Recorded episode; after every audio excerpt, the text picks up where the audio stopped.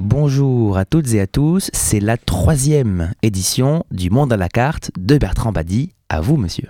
Mes chers auditeurs, bonjour. Euh, voilà en effet notre troisième rendez-vous et aujourd'hui je ne peux pas ne pas vous parler de ce qui a été le grand événement du week-end dernier, la paix et la guerre, la commémoration de la fin de la Première Guerre mondiale, entre parenthèses plus de 13 millions de morts et un forum euh, sur la paix qui a été organisé à Paris et à la Villette. Tout ça évidemment est très bien et très positif.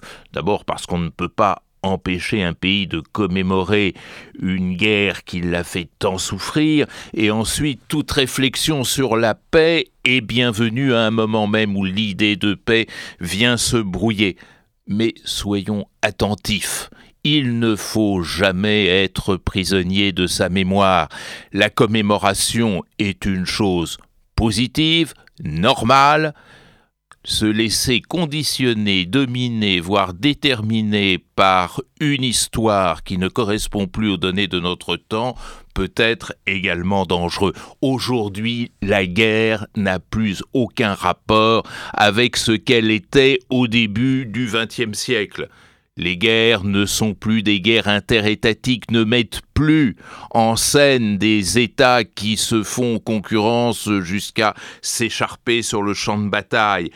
Les guerres ne portent plus des armées comme autrefois, mais tout le contraire des armées, des milices, avec leur incertitude institutionnelle, leur précarité, leur changement, souvent même leur invisibilité, ce qui rend d'autant plus difficile la négociation d'une paix et la résolution du conflit. Mais surtout, la guerre aujourd'hui est l'exact contraire de ce qu'elle était lorsque les combattants se retrouvaient à la Marne ou à Verdun. La guerre était autrefois une compétition de puissance, elle est aujourd'hui le résultat d'un phénomène de décomposition sociale. Derrière la guerre, il n'y a plus la volonté de puissance, il n'y a plus un projet étatique, il y a essentiellement un phénomène de décomposition qui touche les institutions politiques, les institutions nationales, mais surtout le jeu social. La guerre s'empare de ces sociétés qui n'en sont plus, c'est-à-dire qui sont en situation de ce que Émile Durkheim aurait appelé l'anomie. Et du coup, et du coup, la paix aujourd'hui n'est plus la paix d'hier. C'est cet effort qu'il faut faire pour garantir l'avenir et faire en sorte que celui-ci ne sombre pas dans une espèce de pérennisation des conflits. Pérennisation des conflits. N'oubliez pas la République démocratique du Congo en guerre presque continue depuis 68 ans, record absolu. Mais euh, l'Afghanistan depuis plus de 40 ans, mais la Somalie depuis plus de 30 ans. Ça aussi, c'est nouveau, ça n'existait pas autrefois.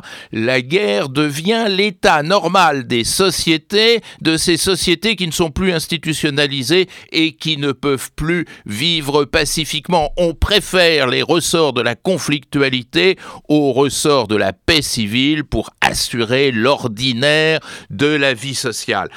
Alors, essayons de penser cette paix peut-être au-delà de ce qu'un forum sur la paix assez décevant dans sa rhétorique, dans son programme et dans ses premiers résultats. J'entends par premiers résultats les réactions à chaud que l'on a pu recueillir. Essayons de deviner ce qu'est la de notre génération et de celles qui vont immédiatement nous succéder. Cinq points, cinq axes pour réfléchir à la paix. D'abord, connaître.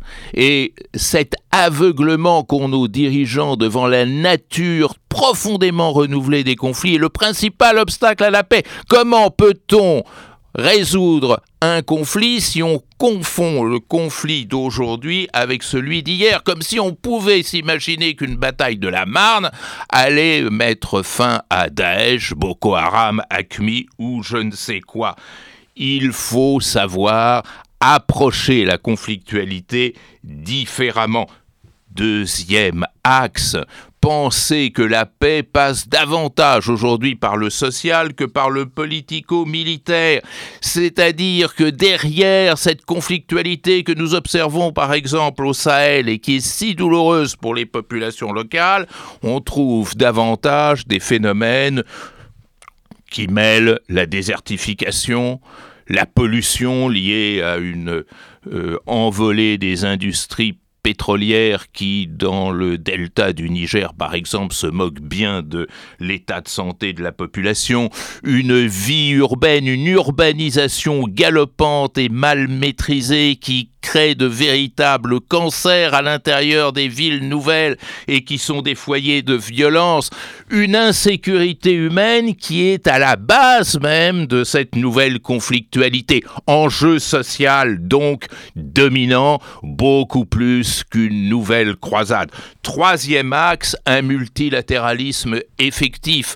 Cette conflictualité est pleine d'interdépendance de toute nature que seule une institution mêlant les différents acteurs de la communauté internationale, État ou non-État, pourrait dénouer. C'est important si on n'intervient pas la guerre devient chronique, mais si on intervient unilatéralement comme le fait par exemple la France au Sahel, alors il s'agit d'une intervention de puissance et la puissance vient en quelque sorte attiser l'incendie.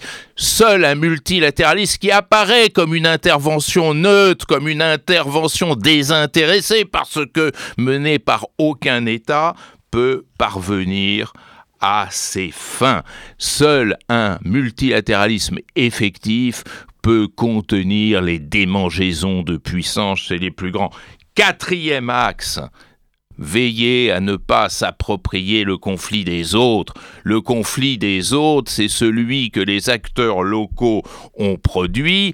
C'est des conflits par rapport auxquels les grandes puissances n'ont que le regard de l'observateur, ce ne sont pas leurs guerres. Les Européens notamment ne savent pas faire la différence entre plusieurs siècles de guerre où les guerres étaient issues de leur sein et la conflictualité nouvelle qui aujourd'hui est issue véritablement d'une autre société, d'une autre histoire, d'autres enjeux. On ne peut pas gérer les conflits des autres, ce qui m'amène à mon tour dernier axe, redonner à l'acteur local le dernier mot. Seuls les locaux peuvent régler les problèmes locaux. Euh, confions-nous à ce proverbe Bambara, on ne peut pas raser la tête de quelqu'un en son absence. Essayez chez vous, vous verrez, vous n'y parviendrez pas.